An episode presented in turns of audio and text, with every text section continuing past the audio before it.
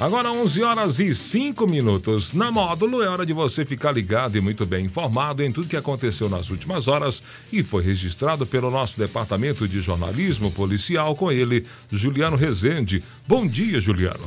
Bom dia, Jackson. Bom dia para os ouvintes do show da Módulo. Vamos às principais ocorrências registradas nas últimas horas. Foragido da Justiça é capturado em patrocínio. Policiais militares devem começar a usar câmeras no uniforme e taser a partir de outubro em Minas Gerais.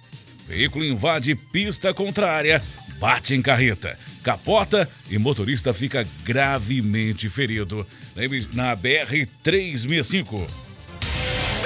Plantão na Módulo FM. Plantão.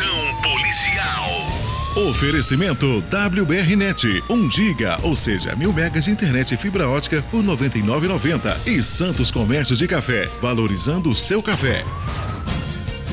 Durante a operação Choque de Ordem, policiais chegaram a um homem de 36 anos, foragido da justiça, na manhã dessa sexta-feira por volta de 10 e meia, no bairro São Francisco, em patrocínio. Segundo a PM, o indivíduo é conhecido no meio policial e durante patrulhamento pela rua Coronel Rabelo, os militares visualizaram o suspeito, onde o abordaram. E durante a identificação, foi constatado em seu desfavor o mandato de prisão em aberto.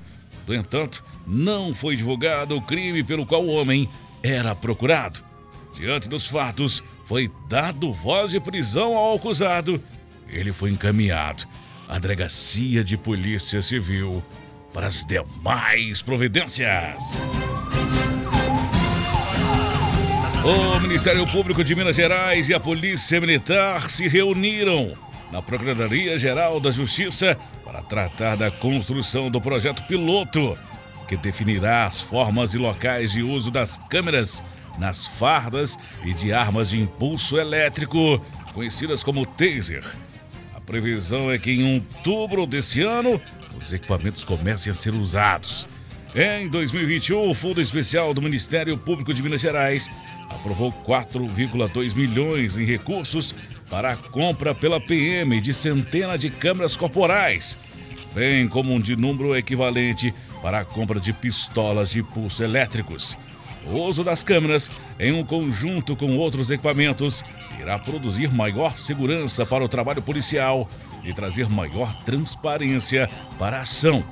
E o projeto piloto nos dará condições de avaliar o funcionamento e de desenhar o melhor uso desses equipamentos, afirmou o chefe do Estado-Maior, Coronel Eduardo Felisberto Alves. Segundo o coronel, a ideia é aplicar o projeto piloto em todo o estado. Precisamos testar o funcionamento desses equipamentos nas diversas realidades tanto sociais e culturais, como de interação à comunidade. Um jovem de 20 anos, condutor de um veículo Fiat Palio com placas de prata, ficou gravemente ferido após colidir em uma carreta. O acidente aconteceu na manhã deste sábado, por volta de 6h20, na rodovia BR-365, altura do quilômetro 495, município de Patrocínio.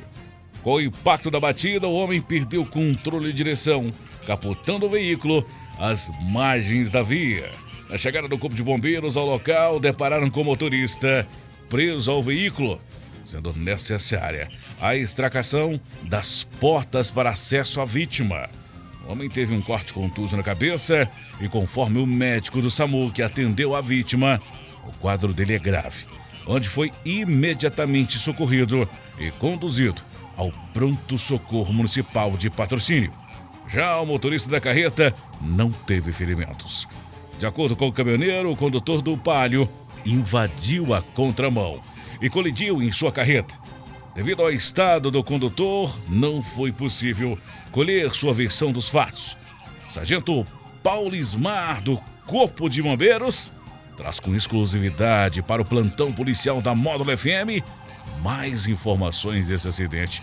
Bom dia, Sargento. Bom dia, Juliano. Bom dia, ouvintes da Módulo FM. Essa manhã, o Corpo de Bombeiros de Patrocínio E a equipe do SAMU atendeu um grave acidente na BR-365, quilômetro 495. Tratava-se de uma colisão frontal de um veículo que seguia sentido patrocínio contra uma carreta que seguia sentido contrário, no sentido Uberlândia. É, com impacto, o motorista perdeu o controle do veículo, ia tombar, está nas margens da rodovia e foi necessário a gente realizar a extricação das portas para ter o melhor acesso à vítima. O seu quadro, segundo médico que atendeu a vítima, né, o SAMU, ele nos informou que é um quadro grave, porém estável, é, e ela foi encaminhada pela equipe SAMU para o pronto-socorro patrocínio. Essas e mais informações do setor policial você só confere aqui no plantão policial da Rádio Módulo FM e nosso portal de notícias módulofm.com.br. Para o plantão policial da Módulo FM com oferecimento de WBR Net, mil megas de internet fibra ótica por apenas R$ 99,90. E Santos Comércio de Café, valorizando o seu café. Repórter Juliano Rezende. Módulo FM. Aqui você ouve informação e música. 24 horas no ar.